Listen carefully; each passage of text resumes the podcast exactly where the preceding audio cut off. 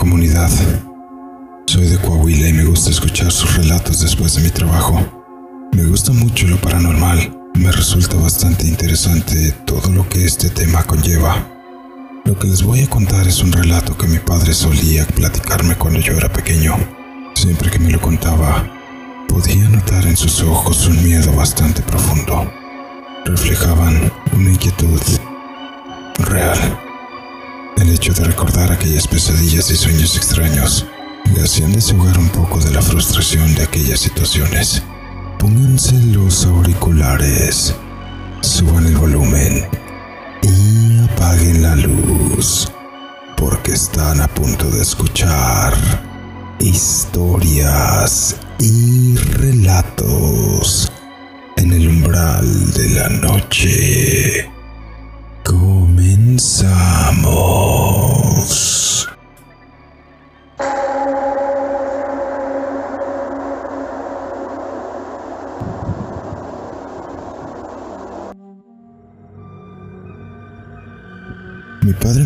Que cuando él era joven, entre unos 8 o 10 años de edad, su familia pasó por una crisis económica bastante fuerte.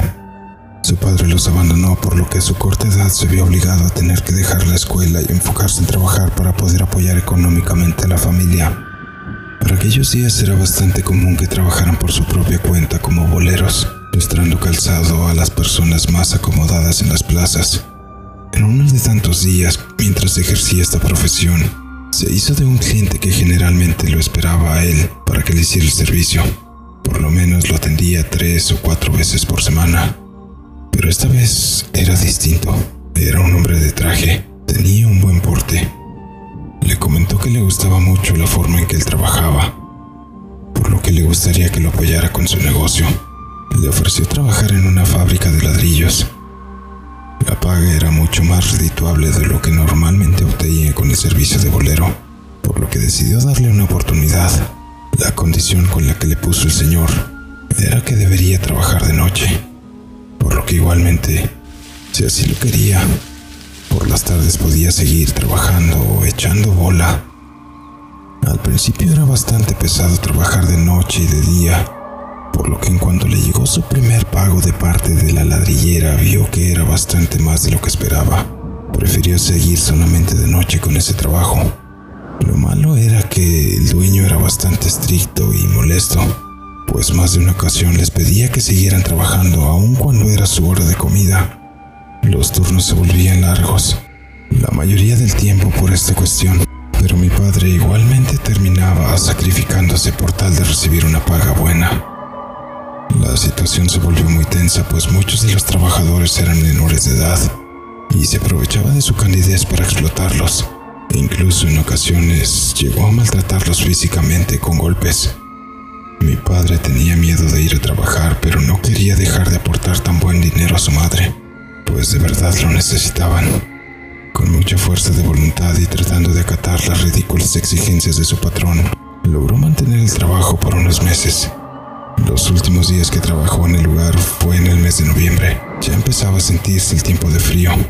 Durante las madrugadas se sentía aún más, por lo que se solían reunir los compañeros en el área de la caldera que estaba elevada en un pozo, donde por debajo caía el barro que se utilizaba en el siguiente proceso de fabricación de los ladrillos. En este lugar solo podía accesarse por un pequeño túnel que también llevaba al área donde se podía colocar el combustible principalmente donde querían meterlo para que siguieran las llamas encendidas. Generalmente cuando se reunían en el lugar, lo hacían para pasar el rato de manera agradable, pues se sentía cálido en comparación con el frío que había afuera. Era la hora de comida. Disfrutaban lo poco o mucho que les alcanzaba para llevar. La convivencia era bastante amena mientras estaban solamente los trabajadores.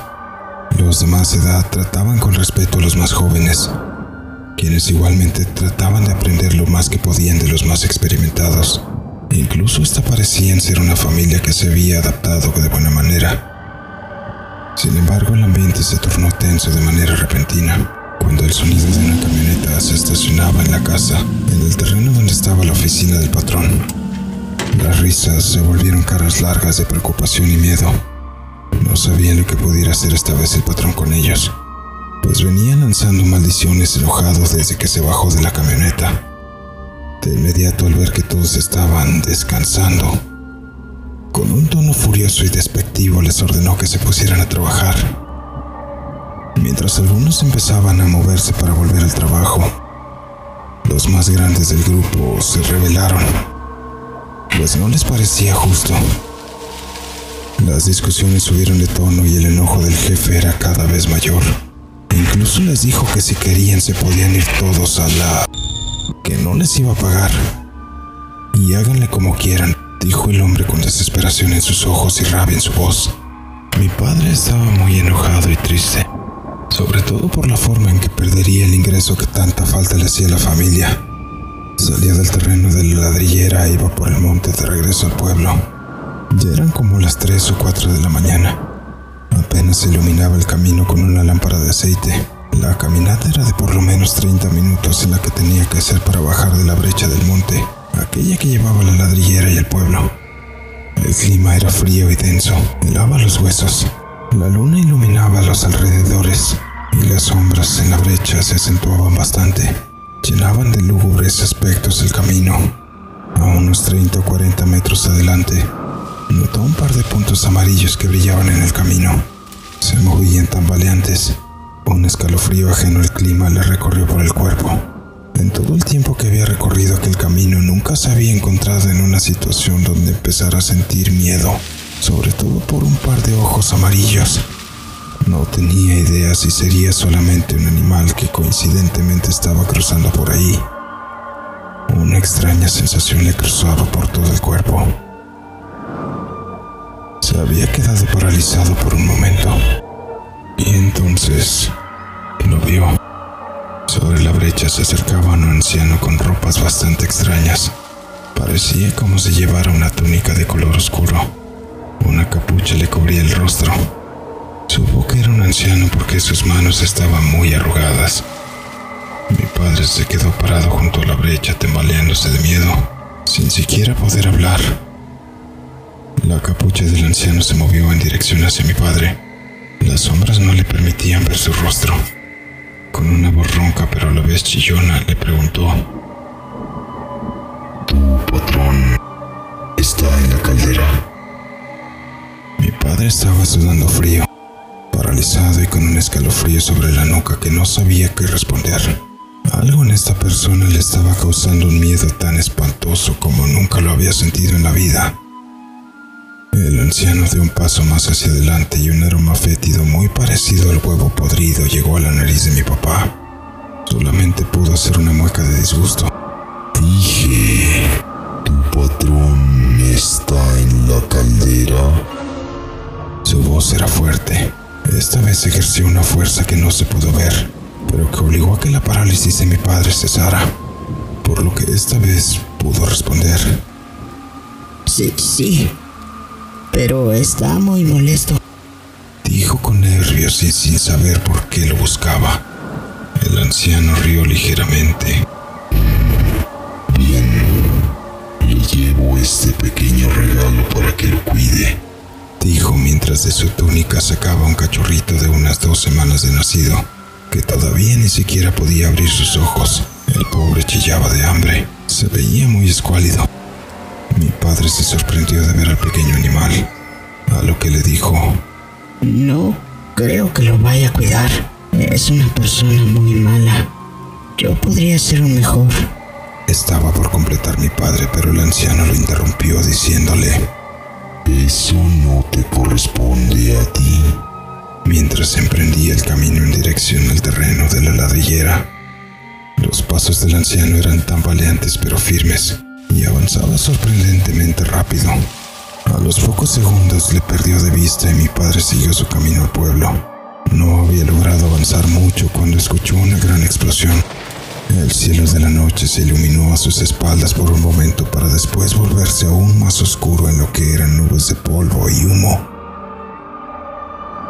Ni siquiera las estrellas se podían percibir de tan oscuro humo que cubría el cielo por lo que mi padre se armó de valor y corrió de nuevo en dirección a la ladrillera, pues algunos de sus compañeros se habían quedado ahí. Asustado, pero con la intención de tratar de ayudar en lo que fuera posible, Llegó a la caldera que estaba envuelta en una nube de humo negro, donde solamente había uno de sus compañeros cubriéndose la cara con un trapo mojado. El hombre se veía asustado y gritaba a todo pulmón.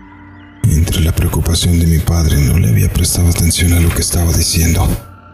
Fue hasta después de unos pocos segundos que logré escuchar qué era lo que gritaba. El diablo. Era el diablo. No puede ser. Era el diablo. El miedo y el escalofrío regresaron a mi padre. Vino a su mente el encuentro que tuvo con el anciano unos minutos atrás. Después de unas horas, por fin amaneció y las autoridades habían llegado para saber qué es lo que había pasado. Entrevistaban al hombre que anteriormente había estado gritando, quien ahora parecía estar más tranquilo. Mientras lo cuestionaban, él les contó lo que había pasado según su perspectiva. El patrón y yo estábamos discutiendo sobre los malos tratos. Le estábamos diciendo que debía considerar arreglar las cosas, o se iba a quedar sin nadie que le ayudara. Cuando de la nada apareció un anciano con una túnica extraña justo en el área de la caldera. El hombre provocaba una vibra muy extraña. No sé explicarlo.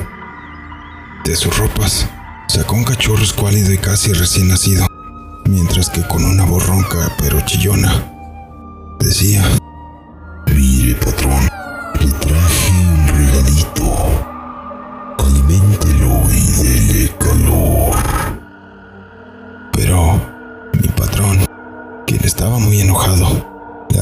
cachorro de las manos de una forma salvaje y abrió la puerta de la caldera para aventar al pobre perrito.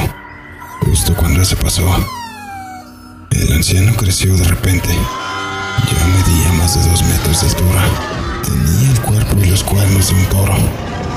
Su voz chillona se había tornado en un rebufar, como si estuviéramos en la cámara de vapor. La sala se llenó de humo, polvo, y hubo ruidos de tubos y muros derrumbándose. Fue horrible. No tengo idea cómo pude salir de ahí. Culminó el hombre con su historia. Mi padre no daba crédito de lo que había escuchado. Desconocía el cómo habían pasado las cosas. Lo que sí se sabe es que el cuerpo del patrón nunca se encontró. Ni tampoco el del anciano que dicen que apareció. Ni siquiera entre los escombros o las áreas aledañas. Al patrón le hicieron un funeral conmemorativo sin su cuerpo, mientras que el hombre que atestiguó todo, mi padre aseguraba que nunca pudo ser el mismo. Parecía haber perdido la cabeza. A los pocos años, se dice que saltó frente al tren para quitarse la vida. La verdad de lo que pasó aquella noche en la caldera de la ladrillera seguirá siendo un enigma. Yo creo que mi padre contaba la verdad, pues aún a la fecha no he vuelto a percibir tal nivel de preocupación y miedo de ninguna persona cuando me cuentan una historia similar. Gracias por hacernos parte de sus relatos. Un saludo para todos.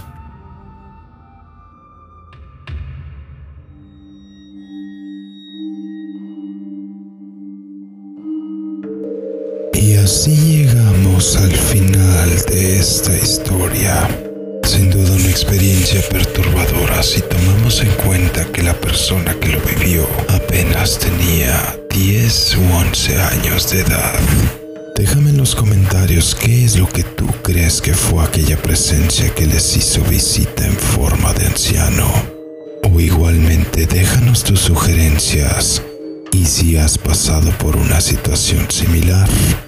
En la descripción podrás encontrar nuestras redes sociales para que nos apoyes y sigas en ellas, especialmente en YouTube, suscribiéndote, dándole un like y compartiendo para seguir trayendo más historias en todas las plataformas.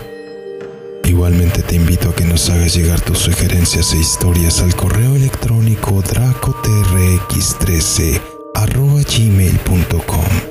Todas las historias son tomadas con su debido respeto y en cuenta para nuestros futuros relatos.